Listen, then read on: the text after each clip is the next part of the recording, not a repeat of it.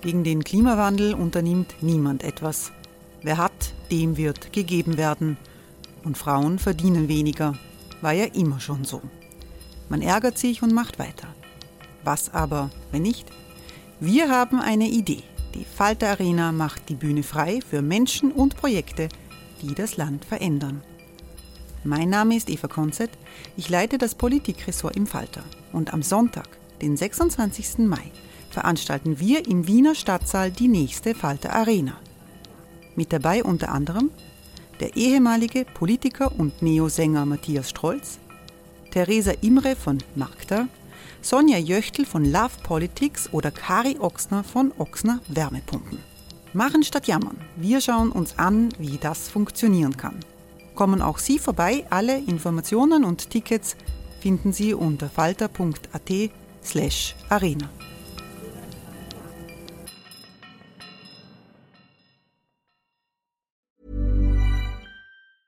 Hey, it's Ryan Reynolds, and I'm here with Keith, co star of my upcoming film, If, only in theaters, May 17th. Do you want to tell people the big news? All right, I'll do it. Sign up now and you'll get unlimited for $15 a month in six months of Paramount Plus Essential Plan on us. Mintmobile.com slash switch. Upfront payment of $45 equivalent to $15 per month. Unlimited over 40 gigabytes per month. Face lower speeds. Videos at 480p. Active Mint customers by 531.24 get six months of Paramount Plus Essential Plan. Auto renews after six months. Offer ends May 31st, 2024. Separate Paramount Plus registration required. Terms and conditions apply if rated PG.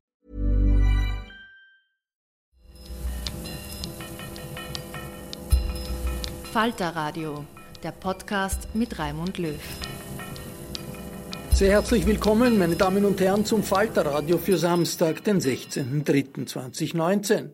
Opposition ist nicht einfach in einer Situation wie gerade jetzt in Österreich, wenn man überzeugt ist, dass das Land unter Türkis-Blau falsch abgebogen ist, aber die Regierung von einem großen Teil der Bevölkerung unterstützt wird. Bösartigkeit gegen Ausländer und Flüchtlinge als Regierungsprogramm, das kann zumindest kurzfristig erfolgreich sein, zeigt die österreichische Erfahrung. Wie mit dieser Situation umgehen, das diskutieren Anna Goldenberg und Florian Klenk im Oppositionsstammtisch des Falter mit den Chefs der Oppositionsparteien. Geladen waren die Parteichefinnen der Sozialdemokraten, der Neos und der Liste Jetzt, Pamela Rendi-Wagner, Beate Meindl-Reisinger und Maria Stern, sowie Werner Kogler, der Parteichef der Grünen und Spitzenkandidat bei den Europawahlen. Der Ort des Gesprächs ein Hinterzimmer im Gasthaus zum Holunderstrauch in Wien.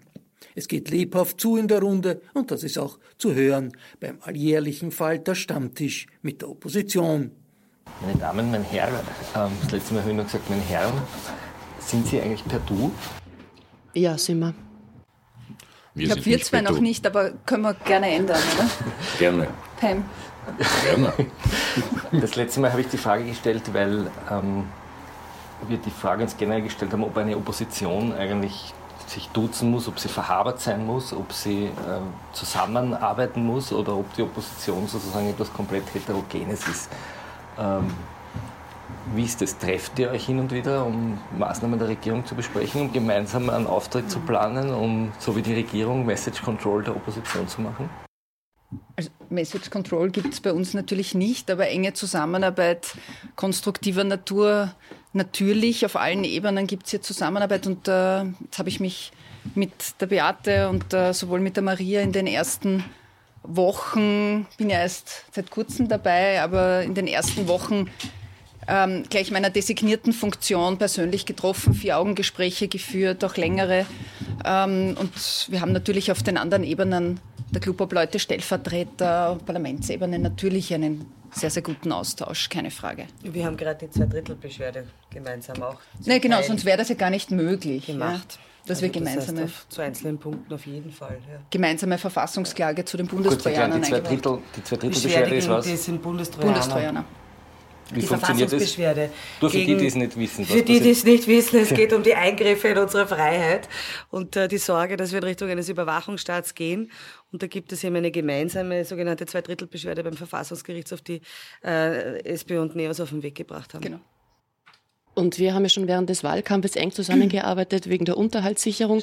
Da ist es gelungen, drei Tage vor der Nationalratswahl eine gemeinsame Pressekonferenz zu machen, eine parteiübergreifende Pressekonferenz. Ich glaube, das hat es so noch nie gegeben. Das war zur Unterhaltssicherung von Alleinerzieherinnen. Genau so ist es. Und Pressekonferenz die, damals mit Pilz. Genau so ist es. Und, und mit der Frau Klar. Ja. Also seitdem mhm. kennen wir uns auch näher und ja, haben da auch gemeinsame Themen quasi schon in der Wahl gefunden. Naja, und die Themen, die uns verbinden, sind zum Beispiel ganz klar das Rauchverbot, also Kippen des Rauchverbots der Regierung. Da haben wir eine geschlossene Haltung und Meinung dazu, hatten vor kurzem einen Gesundheitsausschuss mit einem Experten-Hearing, das aus meiner Sicht sehr erfolgreich verlaufen ist, aber natürlich äh, keinen Anklang und kein Gehör bei der Regierung und bei den Regierungsparteien ähm, gefunden hat. Dann, ähm, wo haben wir noch zusammengearbeitet? Beim Rauchverbot. Na, Rauchverbot, ja, ja. Genau. Dann bei der Sicherungshaft. Also gleiche Linie bei der Präventivhaft, jetzt. Ja, genau. So naja, das ist, das ist nicht schwer. Es ist eigentlich gar nicht schwer. Das ist nämlich ist gar nicht schwer, als Opposition hier eine Linie zu finden, weil es so klar ist. Ja. Neos. Augenrollschwutzel. Ja. Wobei nicht in allen. Also ich würde sagen, in den gesellschaftspolitischen Dingen, in den, bei der Gesundheit, äh, da sind wir uns schon sehr einig äh, wo dann äh, die Dinge etwas auseinandergehen oder ganz klar sind dann bei Themen wie Beschluss des Zwölf-Stunden-Tag-Gesetzes, wo Neos äh, auf Regierungslinie war und wir ganz klar dagegen aufgetreten sind. Wir auch ihr auch dagegen aufgetreten seid. Äh, Ökostromgesetz, wo wir keinen Blankoscheck der Umweltministerin wir für 150... Uns heraus, ihre eigene Meinung zu haben. Na, sowieso. Aber ich sage ja gerade, dort sind dann Warum? schon die Unterschiede sichtbar. Das letzte Gespräch, da saßen hier lauter Männer. Warum sind die Männer gescheitert? In Ihren Nein, oder sind die gescheitert? Mal kurz, die, die, die, Geschichte mit, äh, nicht wegen dem Ökostromgesetz, sondern bei uns ist es ja, äh, was die Zusammenarbeit betrifft, auf, auf Ebenen verschoben, die ja äh, am, am Rande des Nationalrats sind, aber jedenfalls im Bundesrat. Bundesrat. Da mischen die zwar immer noch mit, das, die bringen uns zusammen, äh, je nachdem, wie dann die Meinung ist. Ja, ich habe eine Position zum Teil verstanden, Ökostromgesetz. Ja. Andere haben auf der anderen Seite verhandelt. Das gibt sporadisch. Äh, was es aber schon gibt, ist alles, äh, was die, die Parteienlandschaft an sich betrifft. Stichwort Europawahl, nicht weil ich gerade kandidiere, sondern weil noch einmal hier ganz gravierend auftaucht, Wahlkampfkostenbeschränkung, genau. Spendenoffenlegung, möglicherweise Spendenbegrenzung. Da haben wir ganz ähnliche Positionen, nicht auf jeden Tausender gleich, das macht überhaupt nichts. Und ich kann versichern, dass von äh, trotz der, vom Kollegen trotz der umwärts die, diese Treffen stattfinden. Äh, bei uns mache ich es halt selber, weil wir ja momentan gar keine vollwertigen Geschäftsführer haben. Aber diese Zusammenarbeiten finden genau in der Konstellation, wie wir hier sitzen. Naja, statt. aber Entschuldigung, aber die Offenlegung der Spenden haben wir auch nicht von der SPÖ. Also wenn ich fordere, dass er jetzt da aber da gibt es immer wieder, aber da gibt's ja, ja immer wieder, immer wieder, immer wieder Initiativen und Kontakte, die jetzt sehr ähnlich sind und vielleicht ist ja das letzte Wort immer noch nicht gesprochen. Jedenfalls kann man da gemeinsam den Druck erhöhen, wenn wir sagen, wir gehen so vor und die anderen aber partout nicht. Ja nämlich unabhängig von Gesetzesänderungen, weil man ja, wie ihr ja äh, vorgeschlagen habt, freiwillig einig und auch gemacht habt, freiwillig einiges einlösen kann. Naja, vor allem ist die Sache, dass das letzte Wort noch lange nicht gesprochen, weil wir haben ja die ÖVP und die FPÖ geklagt wegen der massiven Wahlkampfkostenüberschreitung. Jetzt hat die Wirtschafts- und Korruptionsstaatsanwaltschaft befunden, dass es keinerlei Anfangsverdacht gibt, was wir gelinde gesagt sehr merkwürdig finden und haben jetzt auch eine Anfrage eingebracht mit der Frage, ob es da eine Ministerweisung gegeben hat an die Staatsanwaltschaft. Also ich denke mal, die Sache, die, die werden wir weiterhin verfolgen und dass wir da Neuerungen brauchen, das ist vollkommen klar. Und, und was Frankreich zum Beispiel macht, Frankreich verbietet, dass Unternehmen Parteien sponsern. Also da kann man sehr wohl ganz dezidiert und deutlich äh, überlegen, was muss in dieses neue Paket tatsächlich rein. Weil ich meine, es kann nicht sein, dass die Wirtschaft die Politik kauft. Ich meine, ja, sie tut es eh. Aber, dem, was du sagst, vor allem, aber darf ich mal ganz kurz was sagen? Es geht hier wirklich um Transparenz. Es genau. ist schon ein Ausdruck, da, ich meine, da würde, also äh, ehrlich gesagt, keine politische Initiative mehr leben, wenn du auf einmal Spenden untersagen würdest, aber offenlegen muss man es. Ich meine, das ist das, was mir jetzt ärgert in der ganzen Diskussion. Einnahmen Sicher. und von mir, also meiner Meinung nach auch Ausgaben offenlegen. Ähm, es ist ein Teil der Freiheit, sich politisch zu engagieren, jemanden zu unterstützen. Punkt. Ja, aber, aber die Frage ist, wer ist finanzkräftig und es sind große Unternehmen bzw. Konzerne und ich bin dezidiert dagegen, dass sich die Wirtschaft die Politik kaufen kann.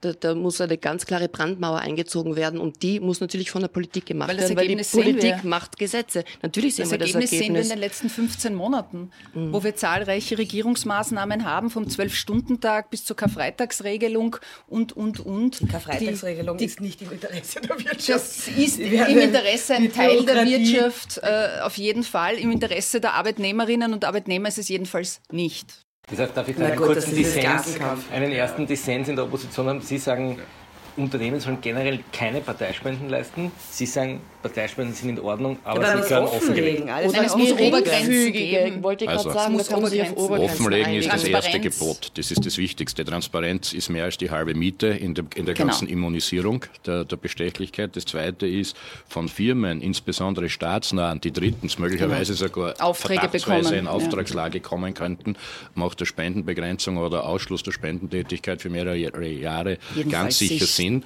Diese Modelle gibt es in allen Ländern. Es sind nicht nur Frankreich, es gibt einige europäische Länder, auch in Israel, die sind da ganz streng. Äh, im Übrigen. Äh, und äh, äh, das halte ich schon für sinnvoll. Aber das macht ja nichts, weil dann ist ja der Konsens ja trotzdem, da stimme ich ja überein, wir haben ja selber zehn Jahre lang da drinnen kämpft und am Schluss ging ja was, ähm, dass wir als allererstes die Offenlegung brauchen. Wer finanziert wen? Klammer auf, warum? Die mhm. Ausgaben, da bin ich schon viel großzügiger offen gestanden. Ihr ja. seid da eh sehr transparent, weil sagst, wenn, er, wenn, er, wenn, er, wenn ein politischer Verein ineffizient ist und sein Geld blöd ausgibt, ja, dann ist er von mir das selber schuld. Dann verschwindet er vom Markt oder hat weniger Stimmen. Ist doch wurscht, das ist doch sein Kaffee. Viel wichtiger ist Transparenz, ja. Wer zahlt wo hinein? Das ist das Allerwichtigste. Aber ist nicht auch interessant, wie sich die zwei Koalitionsparteien hier in den letzten Wochen verhalten ja, haben? Genau. Ich meine, die ÖVP hat, wollte einfrieren, nicht erhöhen. Wilimski ist ein paar Tage später rausgegangen. Ich glaube, es war Wilimski, der gesagt hat, äh, äh, ganz klare Richtlinien und Grenzen für Parteispenden. Ja, und was haben wir jetzt?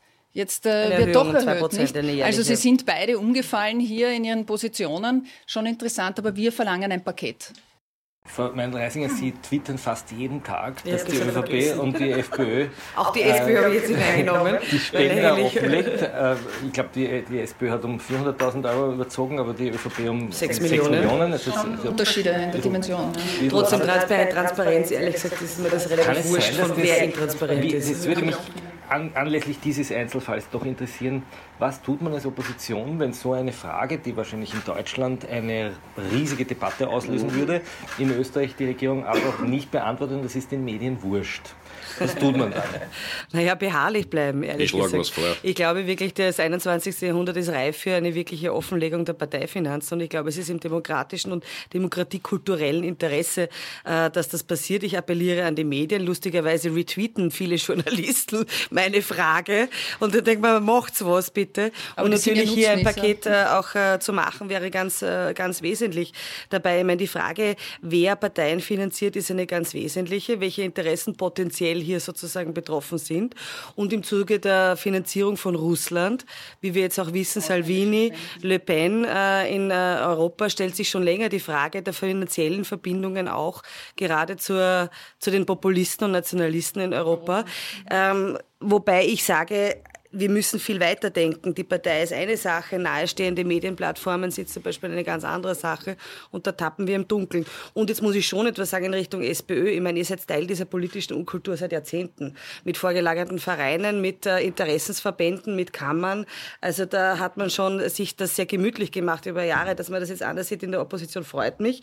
Dass man jetzt auch hier gemeinsam äh, einen, einen, ähm, Schritt nach vorne macht, freut mich auch. Nur ganz ehrlich, wir sind die Einzigen, die seit Jahren alles offengelegt haben. Lass uns regelmäßig watschen dafür, wer uns sponsert. Aber wir glauben, es ist ganz wesentlich, ganz wesentlich in der Kultur, da mal etwas vorzuleben und äh, dann auch wirklich. Ich kann das nur zurückweisen, weil erstens, Sie haben die Dimension der Überschreitungsunterschiede genannt. Wir haben da um ein paar hunderttausend Euro überschritten, während äh, Millionen, Millionen Unterschriften. Millionen. Wir, wir auch, noch äh, mehr. Ich kann dazu nur sagen, dass wir alles offengelegt genau. haben.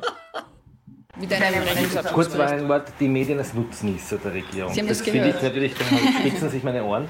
Was bedeutet das? Heißt das, äh, dass die Medien sozusagen strukturell von der Regierung einfach so mit Regierungsinseraten überschüttet werden, dass ihnen die, die, die, die der Zuckerjournalismus so viele Zuckerl kriegt, dass die bissigen Zähne äh, faul werden? Oder wie kann ich das Ich meine, es ist kein Geheimnis, dass natürlich äh, Teil der Wahlkampfkampagne natürlich über, über Inserate und Anzeigen funktioniert. Das ist kein Geheimnis. Das heißt, ein Teil dieses Geldes fließt natürlich zu den Medien am Ende. Das ist die Geschichte des Zauberlehrlings, sage ich immer, die Inseratenpolitik. Gefragt, also ist, kommt Wolfgang Fellner jetzt zur SPÖ, zu den Neos, zu den Grünen und sagt, ähm, zahlt ein bisschen was ein? Also ich, so, gut kann man, so gut kann man rechnen, dass er weiß, dass er zu uns gerade nicht kommt. Also ich habe das, ja, naja, hab das ja auch im Wien-Wahlkampf massiv thematisiert, dass das ein, ein Riesenthema ist, wie man hier unter Druck gesetzt äh, wird. Nur ich habe es damals so gehalten und werde es auch jetzt so halten, dass ich keine Namen nennen werde, aber der Falter war nicht dabei. Aber dass eine strikte Trennung des, der Verkaufsabteilung und der Redaktionen stattfindet, hätte ich so nicht gesehen. Aber das ist die Geschichte des Zauberlehrlings, darf ich das kurz so sagen. Das ist äh, der SPÖ, die das System erfunden hat, außer Kontrolle geraten, diese ganze Inseratengeschichte. Wir haben äh, Millionen an Inseraten der öffentlichen Hand, Stadt Wien genauso wie die Bundesregierung. Und äh, dann kommt doch die Intransparenz sozusagen im Wahlkampf dazu. Das richtet sich jetzt ganz schön gegen die SPÖ. Die Besen sind außer Kontrolle geraten. Deshalb fordern wir ja so eine massive Änderung bei der Presseförderung, weil das ein, Verzeihung, aber einfach strukturell korruptes System ist. Und man muss natürlich schon sagen, was hier stattgefunden hat, das ist einfach ein ganz klarer Gesetzesbruch. Und da würde ich mir schon auch von Seiten der Medien, wenn ich mir etwas wünschen darf, wünschen, äh, da auch dran zu bleiben, zu sagen, der Bundeskanzler hat gemeinsam mit der Frau Köstinger zwei Wochen vor der Wahl dezidiert gelogen. Sie haben gesagt, sie überschreiten die Grenze nicht, sie werden sich an alle Gesetze halten. Zwei Wochen vor der Nationalratswahl, weil das stimmt nicht, das war einfach gelogen.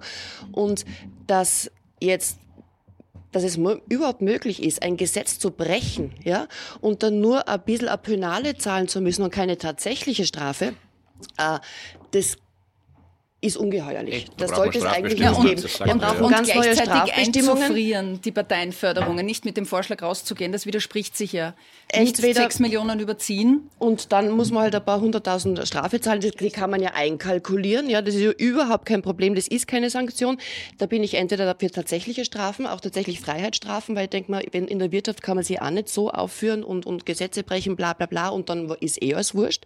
Oder meine, Vorschläge kommen ja genug auch über Twitter und Facebook zum Beispiel zu sagen, okay, wenn bei der einen Nationalratswahl sechs Millionen überzogen worden ist, dann kann man die ja bei dieser äh, einen Partei im nächsten Wahlkampf wieder abziehen. Da könnten die Türkisen einfach in den nächsten Nationalratswahlkampf ziehen mit einer also Million. Ja, ist auch okay. Aber dass die Regierungsparteien das gar nicht vorhaben, diesen Weg zu gehen, zeigt das, dass sie dieses Fairness-Abkommen, das wir hier als Initiative sie auf den Tisch gelegt haben, einfach vom Tisch äh, weggeschmettert haben. Das Thema Aber kann. Also wir sind ja vielleicht auf mehr Aktionismus angewiesen im Moment. Äh, war ja mal in unseren Genen. Äh, wenn ich mir das anschaue, Bill spielt da kein Freitag rein, äh, nicht jetzt, mhm. den kann man so oder so sehen. Ich glaube, ja, ist eine andere Meinung. Äh, aber die Geschichte damals mit der Wahlkampfkostenüberziehung und der Ankündigung, das nicht. Und jetzt, es wird nicht erhöht und natürlich wird um genau. die Prozente hm, erhöht. erhöht. Was ja. ist das alles? Die stellen sich knallhart hin, mhm. erzählen irgendwas, wissen ganz genau, dass es nicht eintritt, mithin genau. absichtlich. Das ist Lüge. Das ist klassische Lüge. Und, eigentlich, und Verarschung. Ja. Eigentlich sollte mhm. man, und da bin ich gerade dabei, so ein Schild zu basteln, ja, Stichwort Aktionismus, Bundeskanzleramt, Abteilung für Verarschung und das hängen wir dorthin. Weil es ist, wenn du die ganzen Geschichten, die hier äh, von euch alle kommen sind, hernimmst, dann, dann hat das was. Ich bin mir nicht sicher, ob man nicht da oder dort, weil uns ja nichts überbleibt, das war ja die Frage, äh, äh, zum Teil auf ironische Art, zum Teil durchaus auf Spitze, nicht extra aggressiv, äh, sich zu wehren beginnen muss. Ja, man sieht es ja auch bei anderen Gebieten. Mir tut es ja auch schwer im National, oder Bild verfolge ich es jetzt wieder. Die Walze rollt, die Argumente äh, naja, sind am Rednerpult sind super, aber was rüberkommt, ist, ist es ist ihnen wurscht. Von der Regierung. Ja, naja, aber die, die, Kommunika die Kommunikationswalze rollt. Ja. Sie, die, die Message Control ja. rollt. Das würde ich schon ja, meinen. Ich, ich wollte jetzt kurz die ganze Wahlkampfkostendebatte ist ja deshalb so brisant, weil man sagt, Partikularinteressen können Eingang finden in eine, in eine Politik für alle. Jetzt haben wir tatsächlich gesehen im letzten Jahr, dass es sehr viele Entscheidungen gibt, die wirklich ganz einseitig wirtschaftsfreundlich genau. sind oder fast schon, fast schon kabarettistisch, siehe Karfreitag. Aber das, ist, Warum? das ist ein irrer Bürokratieaufwand. Also ich muss da wirklich mal sagen, ich verstehe da den Ja, aber Protest, cui bono? Darf Wozu? ich mal kurz ausreden, ja. bitte? Ja. Es muss jeder Arbeitnehmer kann zukünftig einen, einen Feiertag individuell festlegen, wo er sozusagen einen Rechtsanspruch hat. Das heißt, du musst administrieren für jeden Mitarbeiter, wann sein individueller Rechtsanspruch ist. Und das Thema wird sein, dass die Wirtschaft wird Abschlagszahlungen machen. Die wird sozusagen für einen Tag das Doppelte zahlen. Ich ich höre von vor allem kleinen und mittelständischen Betrieben, die sind im Tourismusbereich, die sind echt nicht glücklich drüber. Also ich meine, das heißt, ja, wir haben es vollkommen vermasselt. Auf das können wir ja, die Frage, ja, trotz, dieser, trotz dieser, sagen wir mal, es ist eine wirtschaftskammerfreundliche Lösung, weil die genau. hat sich das gewünscht. Ja, vielleicht ist es nicht eine wirtschaftsfreundliche, aber eine Wirtschaftskammer. Gut, die Kammer macht, vertritt ja, wie wir wissen, aber nicht immer die Interessen Trotzdem steigt Kurz in den Beliebtheitswerten konstant an. Mhm. Warum schafft er das? Was kann ja. er, was sozusagen die, die Oppositionsparteien nicht können? Warum schafft er das? Warum ist das so beliebt? Na, was schafft er, was, das, was die letzten Regierungen nicht geschafft haben? Ich meine, er stellt den Konflikt in den Hintergrund, den Konflikt mit seinem Koalitionspartner, den gibt es ja. Ich meine, wir alle wissen, dass das hinter den Kulissen sehr wohl bröselt. Äh, Stichwort, warum gibt es keine Lösung zur angekündigten Pflegefinanzierung? Wir wissen ganz genau auch eine Ankündigungspolitik, wo groß die Pflegelösung Ende des Jahres von Kurz angekündigt wurde und jetzt auf die lange Bank. Warum? Weil sie sich hinter den Kulissen, was die Finanzierung betrifft, nicht einigen können. Äh, großes Thema steuerliche Entlastung kam auch nicht in dem Maße, wie es angekündigt wurde. Also hinter den Kulissen bröselt es, aber sie schaffen es, den Konflikt in den Hintergrund zu stellen und äh, die vermeintliche Harmonie in den Vordergrund im Gegensatz jetzt zu den könnte man sagen, das wäre die Aufgabe der Opposition, auch der größten Oppositionspartei ja, vielleicht, aufzuzeigen. das aufzuzeigen. Jetzt fällt auf, die Kritik musste ich jetzt anbringen, dass sie oft, sehr oft nicht in Diskussionsrunden auftauchen, dass sie, wenn es ein Porträt gibt über den Sebastian Kurz, dort kein Wort ergreifen. Warum diese doch mediale Zurückhaltung? Darf ich nur ganz kurz ergänzen? Und zwar, weil du gemeint hast, hinter den Kulissen streiten sie. Wenn es wirklich äh, gelingt, dass sich die Opposition geschlossen zusammenstellt, dann streiten sie mittlerweile äh, auch vor den Kulissen vor laufender Kamera. Das haben wir im Zentrum gesehen. Da war ganz klar, die Opposition war dezidiert gegen die Sicherungshaft. Ja. ja. Mhm. Und plötzlich ist er eine Schere aufgegangen zwischen Türkis und zwischen Blau, wie die Frage war, okay, wer entscheidet jetzt? Die Exekutive, die Polizei oder die, die Judikative, die Richterschaft? Also ich denke mal, wenn man geschlossen auftritt, auch ja vor laufender Kamera, dann äh, kann man sehr wohl sehen, dass sich die beiden nicht einig sind und diese äh, Momente sollten wir auch nutzen. Und es wäre sehr gut, wenn es im Weiteren auch aufgegriffen werden würde, um herauszuarbeiten, dass da dezidierte Konflikte sind. Das kann man ja auch. Ja, ich meine, auf dem Fall sollten wir überhaupt draufbleiben und ich, du hast das Zentrum angesprochen, das ist Sicherungshaft, ja, ganz klar. Also Dornbirn stinkt. Genau. Oder wie heute in der kleinen Zeitung zu lesen ist, der Dornbirner Fall mieft. Und das ist alles eine perfekte Inszenierung des Innenministers, um von seinem eigenen Versagen abzulenken. Ich glaube, da sind wir uns ganz klar einig. Ähm, macht hier auch einen großen Aktionismus um seine Sicherungshaft, die er bis heute in Details nicht auf den Tisch gelegt hat äh, und lenkt von seinem Versagen ab. Und geht, beginnt eine Diskussion, wo es um das größte Gut unserer, nämlich der Verfassung des gesellschaftlichen Zusammenlebens geht. Aber ist da nicht, genau eine leichte Methode gestiegen, indem sie gesagt hat, wir sind offen für Diskussionen. Also bitte, wir waren die, die ganz klar gesagt haben, vom Tag eins, erstens, ich glaube ihr auch, parlamentarische Anfragen gestellt haben an den Innenminister, die bis heute nicht beantwortet sind, klarerweise nicht beantwortet sind, und die von Tag eins gesagt haben, wir brauchen lückenlose Aufklärung wenn das als Anlassfall für eine dermaßen Gesetzgebung bis hin zu Verfassungsänderungen sein soll, dann braucht es hier eine lückenlose Aufklärung. Wie konnte es dazu kommen? Hätte es vermieden werden können?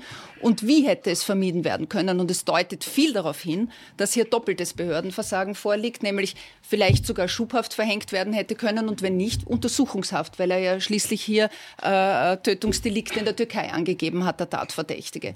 Also das mieft wirklich. Und ich sehe das auch so, aber ich war da schon über Tage recht allein.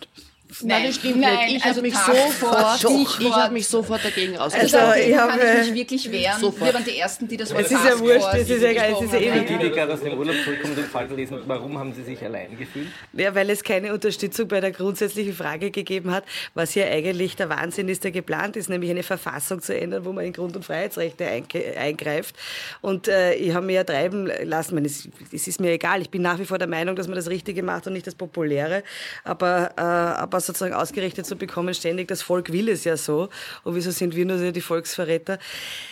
Ich freue mich eh, dass die SPÖ auf dieser Linie jetzt ist und ich hoffe auch, sie hält, also, weil ehrlich Beate, gesagt, die Präventivhaft ist tatsächlich... Das kannst du jetzt 24 Mal hier behaupten. Wir haben eine klare Linie von Anfang an gehabt und haben gesagt, dieser Fall braucht keine, also hätte vermieden werden können ohne jegliche Verfassungsänderung, ohne jegliche EU-Richtlinie, von der jetzt gesprochen wird, die angeblich notwendig ist, weil sie schon in 15 anderen ja Ländern... Gesetzt. Genau, wir brauchen es, so wie es jetzt ausschaut, nicht. Und wir haben immer gesagt, wir stellen uns gegen jegliche generelle Präventivhaft, die dadurch nämlich ermöglicht wäre. Tür und Tor naja, für Präventivhaft Das war schon mein Eindruck, wenn ich da Schiedsrichter, Schiedsrichter spielen so. darf. Das war genau mein Eindruck, äh, sowohl im Nationalrat, äh, was, dich nicht sie betrifft, und äh, als Parteispitze dort, wo man es gesehen hat, aber ein, Also das war für mich immer nachvollziehbar und ich habe das auch für richtig gefunden, ähnlich wie die, die ZIP 2 mit dir.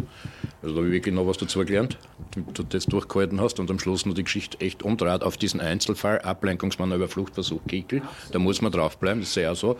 Aber was schon passiert ist, aber da braucht es an sich nicht mit dazu, um das einzuwerfen, es gibt dann halt auch Repräsentanten äh, der Sozialdemokratie, äh, äh die gerade eben erst Landeshauptmann geworden sind oder, oder sonst wo, die halt einen anderen Eindruck vermittelt haben. Naja, aber das kann ich gerne, ich meine, das war eine ich verwirrende glaub, Diskussion, die, die im Report damals begonnen hat, wo ein Bericht war, wo äh, Hans-Peter Doskozil auf das Thema Sicherungshaft angesprochen und dann auf das Thema, wie lösen wir oder wie, wie erhöhen wir den Gewaltschutz für Frauen im Zuge der vielen äh, Frauenmorde, hier eine Antwort gegeben hat. Im Thema, wie verbessern wir hier das Gewaltschutzgesetz, um Frauen besser zu schützen. Und kam hier auch auf dieses Thema, äh, wie verhängen wir leichter Untersuchungshaft, damit Frauen besser nach zwei-, dreimaliger Wegweisung geschützt sind. Das wurde dann vermengt in der Fragestellung und folgenden medialen Diskussion die Tage darauf mit dem Thema Dornbirner Fall. Mhm. Und das, das war schlecht, das, wie, wie vieles ganz, wie ganz unklar vieles. geführte Diskussion. Und er hat sich hier auf diese mediale Gewaltschutz, äh, auf die Diskussion des Gewaltschutzverbesserungen äh, bezogen, während wir ganz klar die Absage erteilt haben, was die präventive Haft betrifft, äh, auf die Dornbirne. Ich denke, ich möchte noch zwei Dinge sagen. Aber wieso gelingt es der SPÖ nicht, eine Diskussion so zu führen, dass sich das nicht vermengt? Wir haben, Entschuldigung, wenn hier eine Aussage getroffen wird von einem baldigen, also damals baldigen Landeshauptmann oder damals Landesparteivorsitzenden, der Bezug nimmt auf die Prävention oder die Gewaltschutzgesetzgebung. Und das wird dann vermengt in der weiteren Diskussion, dass er sich ausgesprochen hätte für eine Präventivhaft für alle. Dabei meint er hier die Untersuchungshaft im Rahmen des Gewaltschutzgesetzes. Ja, dann ergibt sich hier natürlich eine, eine totale Vermengung.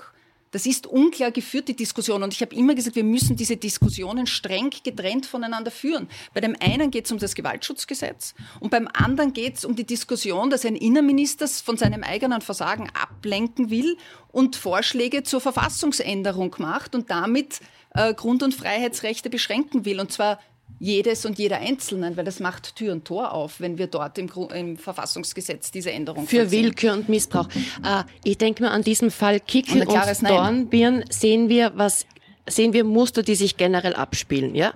Äh, der Kickel rülpst, er rülpst laut und unappetitlich und da passieren drei Dinge gleichzeitig. Die die Fans, die FPÖ-Fans jubeln, frei nach dem Motto, unseren täglichen Rassismus gib uns heute. Die Medien springen auf, die Oppositionsparteien springen auf und es wird äh, tagelang, wochenlang über etwas gesprochen. Um davon abzulenken, jetzt bin ich bei, bei, bei Punkt drei, dass die Regierung ihre eigentliche Arbeit nicht leistet. Und die eigentliche Arbeit wäre zu schauen, wie gehen wir mit steigenden Mieten um, wie gehen wir mit steigenden Lebensmittelpreisen um? Wie gehen wir mit der wachsenden Kinderarmut um? Da hört man von der Regierung nichts und meiner Ansicht nach die sind befördern diese, sie sogar noch. Die, die befördern sie, die verschärfen sie noch, genau so ist es, danke. Und meiner Ansicht nach sind diese Kickelrülpser für die Regierung deswegen so wichtig, weil sie eigentlich im großen Stil schon seit eineinhalb Jahren davon ablenkt, dass sie die eigentliche Arbeit, nämlich interessiert den Schutz, sie nicht. interessiert sie nicht, macht sie nicht, kann sie vor allem nicht. Es ist dermaßen viel Inkompetenz momentan auf der Regierungsbank, das ist nicht mehr lustig. Und noch ganz kurz zu dieser, zu dieser Frauengewaltsache äh, und warum es auch möglich ist, dass die Diskussion mit der Sicherungshaft, jetzt mit der Diskussion ähm, in Bezug auf den Gewaltschutz, warum das so vermengt wird, das hat einen Grund. Und der ist auch wieder bei der FPÖ zu orten und der Sebastian Kurz lässt sie einfach walten, so wie, wie, es ihnen gefällt, was ein grundsätzliches Problem ist. So, dass er nichts sagt, dass er sich nicht äußert, keine Brandmauern zieht etc. Äh, die FPÖ hat sich niemals für Frauenfragen interessiert. Für Frauenrechte haben sie immer dagegen gestimmt, sowohl auf österreichischer Ebene als auch auf europäischer Ebene. Na, das schauen wissen nur wir. an, dass Frauenhäuser so, zerstören Familien. Wir, das ist FPÖ. Genau so ist es. Wir kennen das Datum, ab dem die FPÖ begonnen hat, sich für Frauenrechte zu interessieren. Das war der 1. Jänner 2000. Ryan Reynolds here from Mint Mobile. With the price of just about everything going up during inflation, we thought we'd bring our prices down. So to help us, we brought in a reverse auctioneer, which is apparently a thing. Mint Mobile unlimited premium wireless. Ready to get 30, 30, bit to get 30, bit to get 20, 20, 20, bit to get 20, 20, bit to get 15, 15, 15, 15 just 15 bucks a month. So, Give it a try at mintmobile.com/switch. slash $45 upfront for three months plus taxes and fees. Promo for new customers for limited time. Unlimited more than 40 gigabytes per month. Slows. Full terms at mintmobile.com. 2016. Was ist da passiert? Das war der Tag nach Köln. Da hat die FPÖ begriffen, oh, mit Frauenthemen, mit existenziellen und wichtigen und seit Jahrzehnten diskutierten Frauenthemen kann man den Rassismus bedienen. Seitdem interessiert sie sich für Tra Frauenthemen. Es hat angefangen mit Krapschen im öffentlichen Raum und ist dann wunderbar übergeführt worden zu den Frauenmorden. Und da instrumentalisiert die FPÖ und mittlerweile die ganze Regierung instrumentalisiert wichtige Frauenthemen, um den täglichen Rassismus zu bedienen. Das muss man ganz klar. Und das war's dann auch schon. Weil wenn ich mir anschaue, was in der Taskforce jetzt beschlossen worden ist, die meisten Experten und Expertinnen sagen, höhere Strafen können sogar kontraproduktiv wirken. Das sagen sowohl äh, Menschen von der Männerberatung als auch von Frauenschutzeinrichtungen, naja, die meiste Gewalt und besonders die meiste sexuelle Gewalt spielt sich im familiären Raum ab. Und es ist ja sowieso schon schwer, ein Familienmitglied anzuzeigen, Onkel, Bruder, Vater, von dem er vergewaltigt worden ist. Und wenn man jetzt weiß, da werden jetzt die Strafen noch massiv erhöht, dann ist zu befürchten, dass aus einer Hürde tatsächlich äh, ein großes Hindernis wird, überhaupt anzuzeigen. Genau so ist es.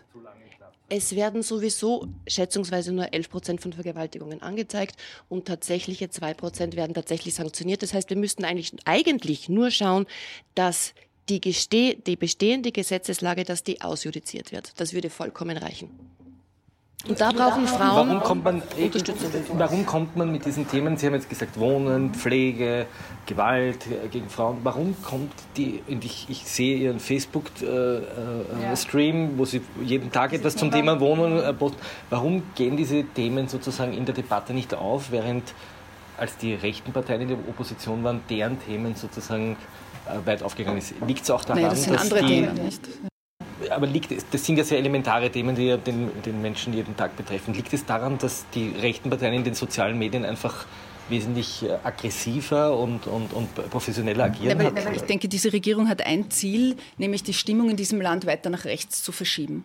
Und das machen sie ganz gezielt. Das machen sie über Social Media, das machen sie über täglichen Auftritte und das macht ein äh, Bundeskanzler oder eine Regierungsspitze, auch der Vizekanzler, indem er mit Finger jede Woche auf eine andere Personengruppe, die Schwächsten der Schwächen, Schwachen meistens. Das können die Mindestsicherungsbezieher gestern sein. Das war die Caritas vorgestern. Das ist die evangelische Glaubensgruppe äh, letzte Woche. Und so geht das weiter. Das heißt, wir haben hier eine gesellschaftliche Spaltung, die ganz stark vonstatten geht in den letzten 15 Monaten. Und ich sage, hier hat die politische Qualität in diesem Land und das politische Klima wirklich einen Tiefpunkt erreicht. Und ich sehe es als wirkliche Schande der nationalen Politik, dass wir hier eine Regierungsspitze haben, die als Ziel hat, die Gesellschaft zu spalten. Und da kommt auch das Frauenthema natürlich ganz stark rein, weil Alleinerzieherinnen, Frauen gehören hier nicht zu den Starken äh, in unserer Gesellschaft. Und genau auf die wird natürlich auch mit dem Finger äh, gezeigt. Und das ist etwas, was ich wirklich als grobe, grobe Missentwicklung der letzten 15 Monate ansehe, ganz abgesehen vom Demokratieabbau, den wir beobachten müssen. Stichwort immer weniger Begutachtungen für Gesetzesentwürfe im Parlament, immer weniger Experten, die hier äh, äh, involviert werden, immer weniger Gespräche und Diskussionen, die die Regierung mit den Oppositionsparteien führt. Und das führt zum nächsten Politik Thema. Des ich würde gerne über, die, Stärkeren ich würde gerne über den Alltag der parlamentarischen Arbeit. Das ist genau das. Ich würde schon noch gerne was dazu präzisieren, ganz kurz nur, weil diese monothematische Aufladung natürlich äh, tatsächlich schwierig ist. Ich sage das offen. Mhm. Wenn du immer nur über Flüchtlinge, Migrationssicherheit, Flüchtlinge, Migrationssicherheit redest, äh, kommst du mit anderen Themen nicht durch. Das ist ein, ein Learning, das ist auch eine Frage, die sich meiner Meinung nach die Medien zu stellen haben. Ähm, aber ich glaube, ihr stellt euch die eh, sozusagen, inwieweit muss ich auf alles raufhupfen. Naja, ich glaube, es stellen sich ein paar mehr. Das äh, glaube ich schon, dass das einfach ist. Aber dass dahinter eine Empörung, also es ist ja sozusagen eine Mechanik, die, die einerseits spalterisch wirkt, die ehrlich gesagt die Polarisierung nutzt. Die nutzt aber die Linke genauso Weil ich meine, quasi die Polarisierung auf der anderen Seite nur gegen FPÖ zu sein, ich bin auch gegen die FPÖ, aber das ist jetzt sozusagen ein, gegenseitiges Aufladen. Niemand schlägt mehr die Brücke. Das ist ja etwas, was mir auffällt in den Diskussionen, dass es eigentlich keine Brücke mehr gibt. Du, du, du streitest um Standpunkte und das ist ein Ergebnis dieser, dieser polarisierten äh, Diskussion, die gezielt gesucht wird. Das muss man äh, schon klar sagen. Und man muss sagen, dass ja das, was für die Regierung angetreten ist, nämlich auch wirklich Reformen voranzubringen und den Stillstand zu überwinden, nicht passiert. Also es reichte sozusagen diese monothematische Aufladung, diese Sicherheitsdiskussion auch völlig aus zu überdecken, dass eigentlich diese wesentlichen Reformen... Ja, aber, jetzt, aber jetzt würden ja die rechten Populisten sagen, wir sind ja damit total erfolgreich, weil die Flüchtlingsströme gehen zurück und die Toten im Mittelmeer sind äh, um, um fast 1000 zurückgegangen, zwar prozentuell höher, aber es sind viel weniger und diese Brutalität, die der Herr Salvini anwendet, gearbeitet und der Herr Orban, die hat sich letztlich, die, die führt jetzt zu einem Erfolg, nämlich weniger illegale Migration. Was antwortet jetzt eine aufgeschlossene progressive Mitte, eine progressive Linke, die Grünen auf dieses Argument? Dass das schon 2015 klar war, dass das ein riesiges Problem ist und dass es nicht so weitergehen kann. Und dass wir deshalb auch gesagt haben, wir brauchen ein starkes Europa, dass ein Bündel an Maßnahmen damals auch erfolgreich war. Jetzt kann man das gut oder schlecht finden, aber der Türkei-Deal hat natürlich etwas gebracht.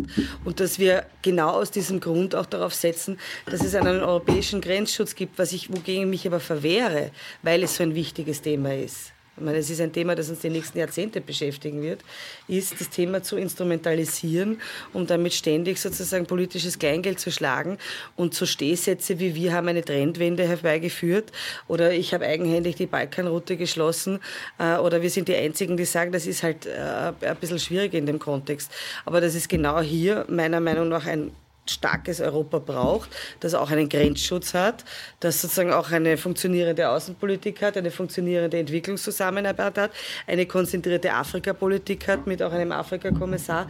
Das, äh, ich glaube, das ja, aber Sie sagen ja gar Tisch. nicht, dass es wirklich sich verbessert hat oder die Zahlen runtergegangen ist. Ich höre das jetzt nicht, sondern Sie kultivieren das Thema ja weiter und sagen, halten es am Kochen und sagen, die Flüchtlingsthematik ja, wie Sie es gerade brauchen. Genau. Ich habe was gemacht Ent und reduziert oder genau. die nächste Welle droht. Tatsache Beides. ist, dass die Flüchtlingszahlen und die Asylwerberzahlen natürlich auf dem Stand wie vor zehn Jahren sind. Das heißt, wir sind weit entfernt von 2015 und 2016. Also ja, kümmern wir uns jetzt um sinnvolle und, und, nachhaltige Integrationsmaßnahmen in unserem Land. Und da kann man nur sagen, dass der gegenwärtige Bundeskanzler jahrelang verantwortlich war für die, politisch verantwortlich war für die Integration und die hat nicht gut funktioniert in den letzten Jahren. Das muss man auch feststellen. Und jetzt kürzen Stelle. Sie genau in diesem Bereich. Naja, das ist sowieso Gut, indiskutabel. Immanent, ja. Aber nur ganz am Anfang, weil, weil du gesagt hast, ähm, die, oder du hast gesagt, sie, sie arbeiten eigentlich, sie halten nicht das, was sie versprochen haben. Also ich sehe die letzten 15 Monate dort, wo sie schnell arbeiten, ist dort, wo, wenn es um die, den Umbau des Staates, um den Sozialabbau geht und um die Interessen der Wirtschaft, die hier gestärkt werden, Stichwort Sozialversicherungszerschlagung. Es ist für mich einer der stärksten, größten und wirklich Einschnitte, die es hier im Bereich des Sozialstaates der letzten Jahrzehnte gegeben hat. erklären, was ist da passiert?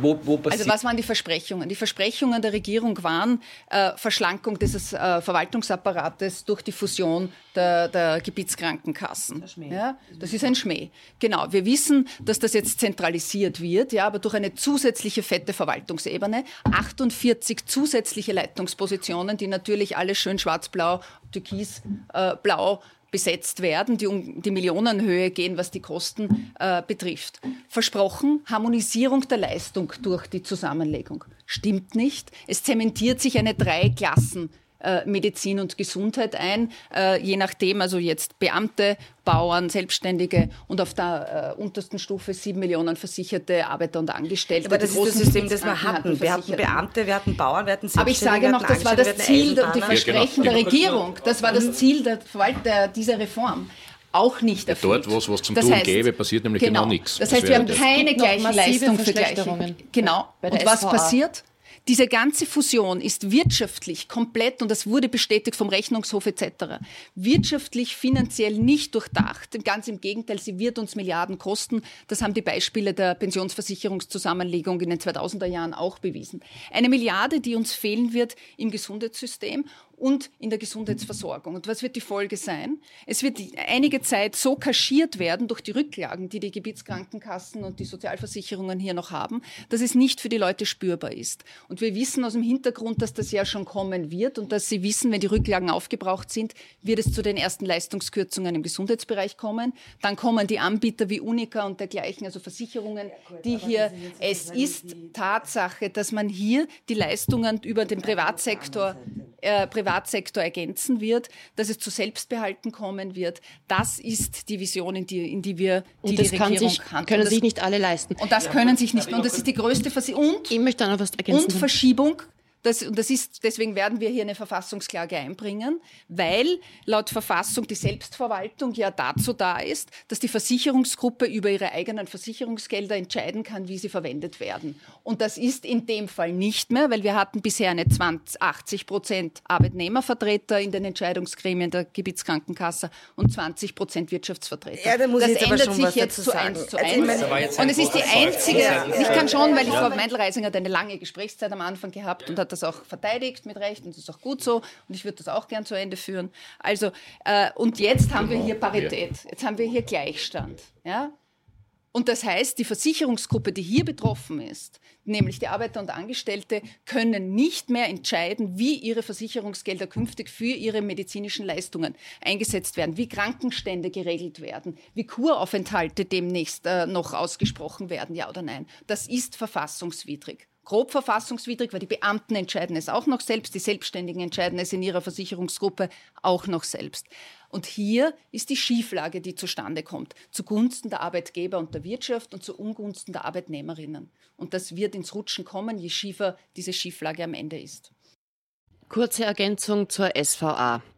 Äh, da ist im letzten Jahr etwas sehr Seltsames passiert. Und zwar haben an die 1000 Familien äh, haben von der SVA ein Schreiben bekommen, dass sie äh, Beträge von bis zu 15.000 Euro binnen vier Wochen zurückzahlen müssen. Um was geht's? Äh, die haben Kinderbetreuungsgeld bekommen und haben zum Teil auch gemeinsam mit ihren Steuerberatern haben sie das einfach abgewickelt äh, und zwar in einem Jahresabschluss und es dürfte eine Weisung gegeben haben, dass man das nicht mehr im Jahresabschluss offenlegt, sondern monatlich splittet, ja, dass man eben Kinderbetreuungsgeld bezogen hat. Äh, das haben weder die Rechtsanwälte gewusst, noch haben das die betroffenen Familien gewusst. Äh, und jetzt stehen ganz viele Familien davor, dass sie innerhalb von vier Wochen einen Betrag in der Höhe von 15.000 Euro, mal mehr, mal weniger, zurückzahlen müssen. Und es ist in den Medien bereits kolportiert worden und der Verdacht erhärtet sich. Wir haben diesbezüglich auch eine Anfrage gestellt. Ich freue mich schon auf die Antwort, dass diese Weisung vom Bundeskanzleramt gekommen ist. Und die Sache ist die, die SVA hat darüber nicht informiert. Ich meine, wie sollen die Menschen den Steuerbescheid ordentlich ausführen, wenn sie nicht darüber informiert werden? Wenn nicht einmal die Rechtsanwälte darüber Bescheid gewusst haben. Also das, was die Regierung, falls es tatsächlich so ist, dass es eine Weisung vom Bundeskanzleramt gab, falls das tatsächlich so geschehen ist, ist es ein unglaublicher Skandal. Ja. Weil es gibt einige, sagen? die klagen jetzt deswegen. gehen Das jetzt, Problem ist, wenn die die Klage verlieren, haben sie natürlich noch die Anwaltskosten. Also. Bevor wir uns da jetzt im Detail, Ja, eben, ja, eben. bevor wir uns kurz im, im, im Detail verlieren, Sie, Sie wollten noch etwas zum, zur, zur Reform sagen und Es ist, äh,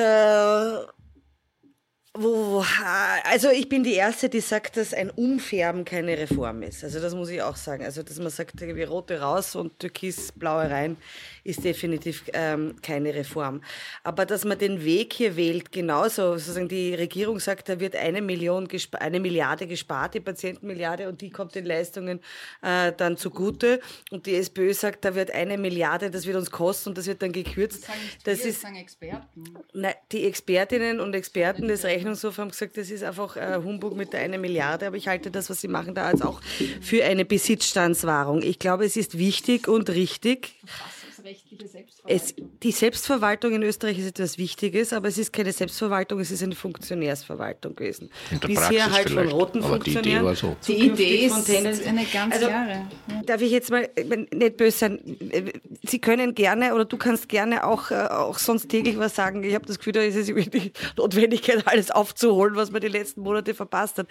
Ich Ja, bin der schau. Meinung, dass man hier wirklich. Polemik ist auch bei Naja. den Neos zu Hause. Das ist gut zu hören. Schön. Ich glaube, dass es ein richtiger und wichtiger Schritt ist, hier Reformen anzugehen. Aber es wird eben nicht gemacht. Es ist eben eine Kosmetik, die passiert in einem sehr kleinen Bereich. Und die Ungleichbehandlung der unterschiedlichen versicherten Gruppen ähm, passiert ja weiter. Es ist ein Beamter besser gestellt nach wie vor als ein Selbstständiger oder ein Angestellter. Und das ist das Problem. Aber wenn man jetzt hier auf der anderen Seite wieder sozusagen dämonisiert und sagt, da wird es jetzt zu massiven Leistungskürzungen kommen, dann ist das die gleiche Mechanik. Es ist nichts anderes als ein ein Populismus meines Erachtens nach. Und wir verwehren uns halt gegen diese Besitzstandswahrung, die hier auch passiert. Sage aber auch dazu, und das sage ich ja ganz offen, einfach nur rote Funktionäre raus und schwarz-blaue oder türkisblaue rein ist keine Reform. Danke, ja.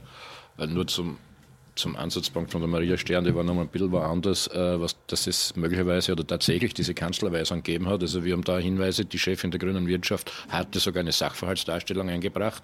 Könnte auch anregen, dass sich zusammentut, weil wir ja gerade nur im Bundesrat Anfrage, nicht einmal da richtig und so weiter. Also ich bin ein Freund dieser Recherchegemeinschaften bekanntermaßen und da ist ziemlich viel Wissen da bei unseren Juristen, die wir dann doch noch haben. So, nur dazu. Aber eigentlich war es ein bisschen typisch, nicht, weil wir uns da auch zanken. Ja, das ist normal, das ist gar nicht das Problem. Aber die Frage von Florian Kleinko vor, wie das ist. Die anderen kommen mit ihrem äh, ein, ein, Thema ja, da immer ganz gut durch. Äh, wir haben hier versucht, so als ob wir in der, in der freien Wildbahn wären, sofort das Thema zu verlagern. Und das haben wir aber relativ detailliert. Naja, schon, also das passt ja auch. Nicht? Sozialversicherung, da, da, da, die Frage war ursprünglich. Mieten, Wohnen, Frage, Genau, richtig. Pflege. Ist ja an sich richtig, ja, weil man ja sagt, bitte äh, immer nur, Flü wie war das, Flüchtlinge äh, und ähm, äh, Menschenrechte und was weiß ich und, und äh, gefährlich und Sicherheit. Ja? Dann sind wir immer auf deren Spülfeld. Dieses Dilemma ist zu lösen. Ich glaube, man muss schon dazu was sagen, ähm, aber man muss auch relativ schnell das Spielfeld wieder verlassen. Ich sehe es ähnlich wie die, die, die Beate, dass man schon sich hinstellen muss und einfach sagen, ja Leute, man kann es ja zusammenfassen versuchen. Ja. In dem ganzen Bereich gibt es zwei. Ja. Entweder Naive, die glauben, es geht alles und ohne Grenzen und was weiß ich, oder Scharlatane, die sagen, hier gibt es eine einfache Lösung. Und wenn das so ist, ist äh, eine Positionierung, also wir hätten ja eine äh, Kontrolle der Außengrenzen, ja selbstverständlich, Registrierung selbstverständlich, äh, bestimmte Verfahren, Resettlement, das bin Sind ich durchaus in der Lage, ja eh. Aber ein paar, so, ein paar so Punkte sollte man einfach, um nicht sozusagen auf der Flucht vom, vom Feld wahrgenommen zu werden, durchhalten, aber nicht ständig sich auf dem Feld aufhalten. Und die Metaebene ist, glaube ich, auch da die wichtigere, weil das war ja die Frage, wie kommt man da überhaupt rein, damit in, selber in, in das Thema oder halt so rein, dass man nicht da einzahlt auf die anderen. Und die, wenn ich mir das in Deutschland anschaue, wo natürlich die, die CSU im Wahlkampf völlig überzogen hat und sich selbst das Bein gestellt hat, oder, ähm, und da ist natürlich die Stimmung in Deutschland noch eine andere. Ja? Also da haben wir 70 Prozent, die irgendwie ein bisschen humaner unterwegs sind, wenn es die Daten auswertet, bei uns ist genau umgekehrt. Trotzdem, trotzdem, die, die Story zu erzählen, es braucht in dem Bereich, was ich ja bei euch immer wieder auch wahrnehme von den von die Wörtern her, Wording von mir aus, ja, Humanität und Ordnung, Humanität und Rechtsstaatlichkeit. Äh, ich glaube schon, dass man, damit, äh, dass man damit weiterkommt und man muss auch an irgendeiner Stelle den Spieß umdrehen. Selbst die Frau Merkel hat im Europäischen Parlament gesagt, nicht so lange her noch, was hätte sie anders gemacht, 15, ja, man hätte anders hinschauen können. Ja. Das wissen wir eh und Österreich hat eine unrühmliche Rolle gespielt und das sollte man auch immer wieder erzählen. Gerade der Kurz, aber noch als Außenminister, ich kann mich erinnern, im Europäischen Ausschuss, da war er noch, äh, war schon klar, 12, 13, 14, dass es in den Flüchtlingslagern Libanon, Jordanien, ihr kennt das, äh, äh, nach unten geht. Und niemand, jedenfalls nicht Österreich schon gar nicht, hat geschaut, dass pro Kopf Flüchtling dort mehr als ein Euro rauskommt. Ja. Heute ist es im Übrigen schon wieder so, wenn man sich die, wenn man sich die Nachrichtenlage anschaut. Äh, und äh, da, da, kann man, glaube ich, schon sagen, ja hallo, wenn da alle immer reden, Hilfe vor Ort, dann muss man das auch was, dann muss man das auch was wert sein. Da muss man, da muss man es tun. Und die, die Afrika-Frage kann man auch anders angehen, da braucht man nicht naiv sein, aber da kann man auch mal ein paar Klartexte reden. Ja? Denen wäre ja schon geholfen, wenn man die Handelsbeziehungen so hintrat, dass sie nicht auch noch ausgebeutet werden. Da wird der Afrika-Gipfel des Herrn Bundeskanzlers ja, genau, nicht mehr viele nein, Meter das ist schon klar. Aber ich glaube nicht, letztes, dass ich den Eindruck, also ich will Ihnen unterbrechen, aber ich will nicht den Eindruck erwecken, dass ich mich davor scheue vor dem Thema. Ganz im Gegenteil, ich halte das Thema zum Beispiel ein Europa, das schützt, für ganz wesentlich. Ich halte das wirklich für man wesentlich. Man muss es auch umdrehen. Ähm, man muss es nur umdrehen und ich meine, wir sind in eine Debatte gestartet in den Europa, Wahlkampf über das europäische Heer. Also ich halte das für sehr wesentlich, dass man sagt, in den großen Fragen erwartet man sich ja auch ein handlungsfähiges ähm, Europa. Und das ist tatsächlich eine ganz wesentliche, die die Menschen bewegt. Punkt. Und da muss man einfach Lösungen bringen. Wogegen ich mich verwehre, ist diese Instrumentalisierung äh, eines Themas und eben, äh, und eben den Schau, Ein letzter Punkt, was in dem Zusammenhang eine Rolle spielt. Ich weiß, es ist nicht das gleiche Thema, aber man muss ja nicht immer päpstlicher sein als der Papst. Die Integrationsfrage. Ihr habt das in unterschiedlichen, ja genau. Äh, und nicht, weil es jetzt der Anschober ist, es hat ja eh zum Teil Sicher. dabei, ja, viele ja, Wirtschaftstreibende. Mhm. Das funktioniert. Das spaltet eine zwischen ÖVP Schwarz und ÖVP Türkis, das ja, gleich so mhm. Die meisten, die meisten Unternehmerinnen und Unternehmer sind schon 1300 jetzt. Ja, da sind eine große dabei und, und Geschäftsführer. Ja, ja, ein wichtiger Punkt Integration, Arbeitsmarktintegration. Und, und da präselt es anständig. Und wir wissen das ja aus den Regierungsbeteiligungen im Westen, äh, dass es äh, möglicherweise äh, gröber auseinanderfliegt, die Geschichte. Das ist auch strategisch günstig natürlich, aber jedenfalls sieht man, dass man sich an das Thema heranwagen kann und mehr als 50 Prozent Zustimmung erreichen, weil die, die gibt es in dieser Frage, ja, ausbilden statt abschieben. Genau. Und dann muss man halt sie auch nicht genieren und sagen, bitte, wer Familien zerreißt, das sind diese Geschichten, Vorarlberg-Abschiebung und so, wer Familien zerreißt und Ausbildung zerstört, kann kein Herz haben. Und was mindestens so wichtig ist, vielleicht Hirn schon gar nicht. Hirn schon gar nicht. Die vergrößern absichtlich die Probleme, weil das ist ihr Geschäftsmodell. Probleme vergrößern und nicht zu Lösungen beizutragen. Und das halt relativ, haben kein relativ populär Lösung, zu formulieren. Weil dann das Thema Existenzgrundlage ihrer Politik verschwindet. Regierungspolitik. Ja. Richtig. Das ist die Geschäftsgrundlage der derzeitigen Regierung verschwindet, wenn sie eine wirkliche Lösung hier anbieten. Wir haben jetzt ungefähr eine Stunde diskutiert. Ähm, ich ich würde gerne noch am Schluss auch die gleiche Abschlussfrage stellen, die ich das letzte Mal gestellt habe, nach der gleichen Eingangsfrage. Was kann die Opposition von der Regierung lernen? Was hat sie gut gemacht?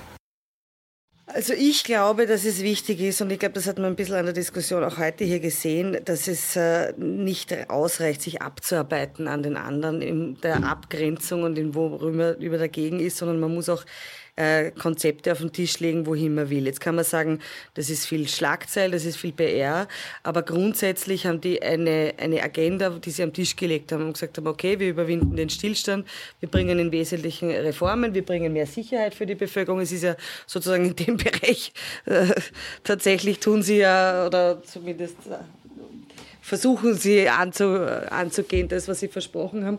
Und das ist ehrlich gesagt etwas, was ich schon auch als unseren Ansatz sehe, dass man sagt, naja, also äh, immer sich nur abzuarbeiten ist halt zu wenig. Du musst halt auch positiv sagen, wofür du stehst. Und ehrlich gesagt fahren wir damit ganz gut, gerade jetzt auch in der Europadebatte, wo wir doch sehr prononciert sind.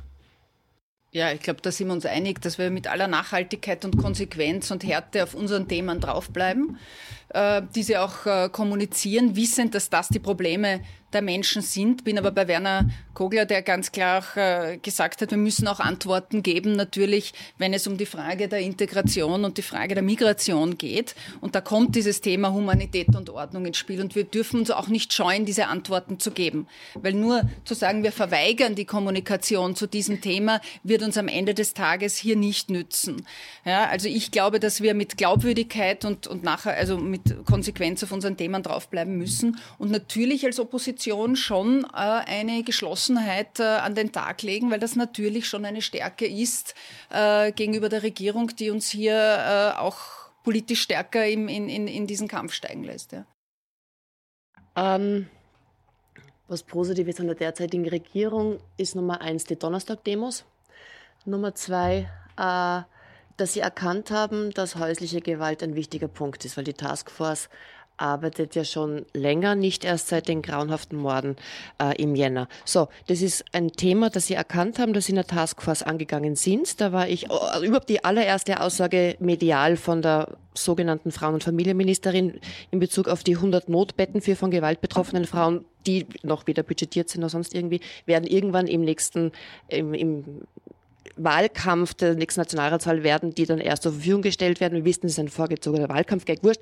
Äh, aber das Thema ist gesetzt worden, das finde ich hervorragend, nur die Art und Weise, wie es gesetzt worden ist, beziehungsweise ähm, was bei dieser Taskforce herausgekommen ist, äh, das kritisiere ich massiv, weil da eine unglaublich große Chance vertan worden ist. Es haben sich zum ersten Mal monatelang 120 Menschen zusammengesetzt, um zu schauen, wie können wir den Gewaltschutz in dem Frauenmordland Nummer eins in Europa, wie können wir dem etwas entgegensetzen.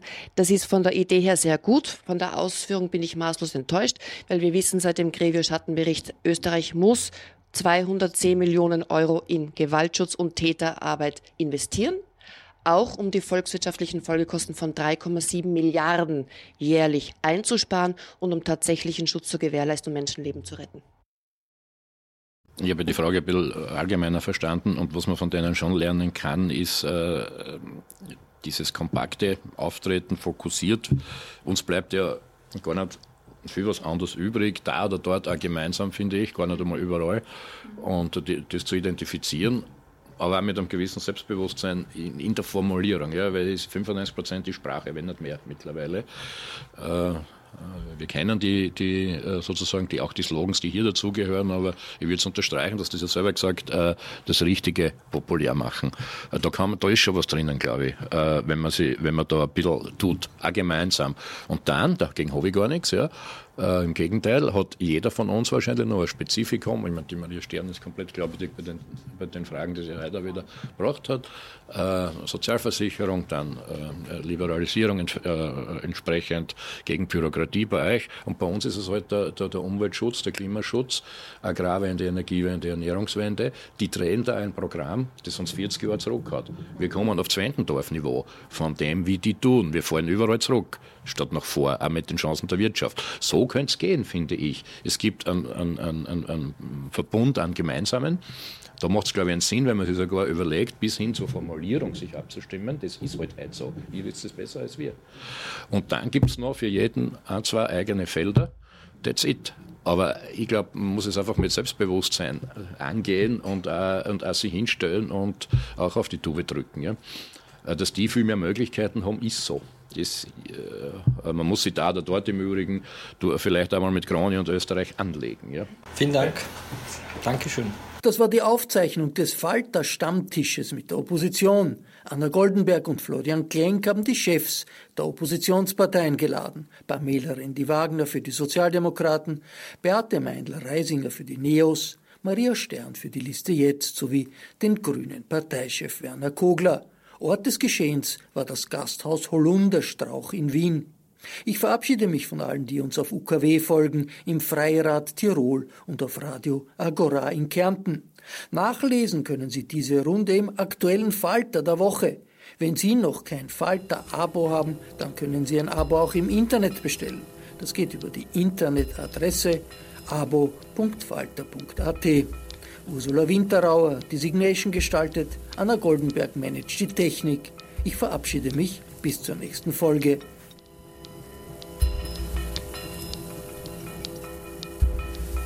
Sie hörten das Falterradio, den Podcast mit Raimund Löw.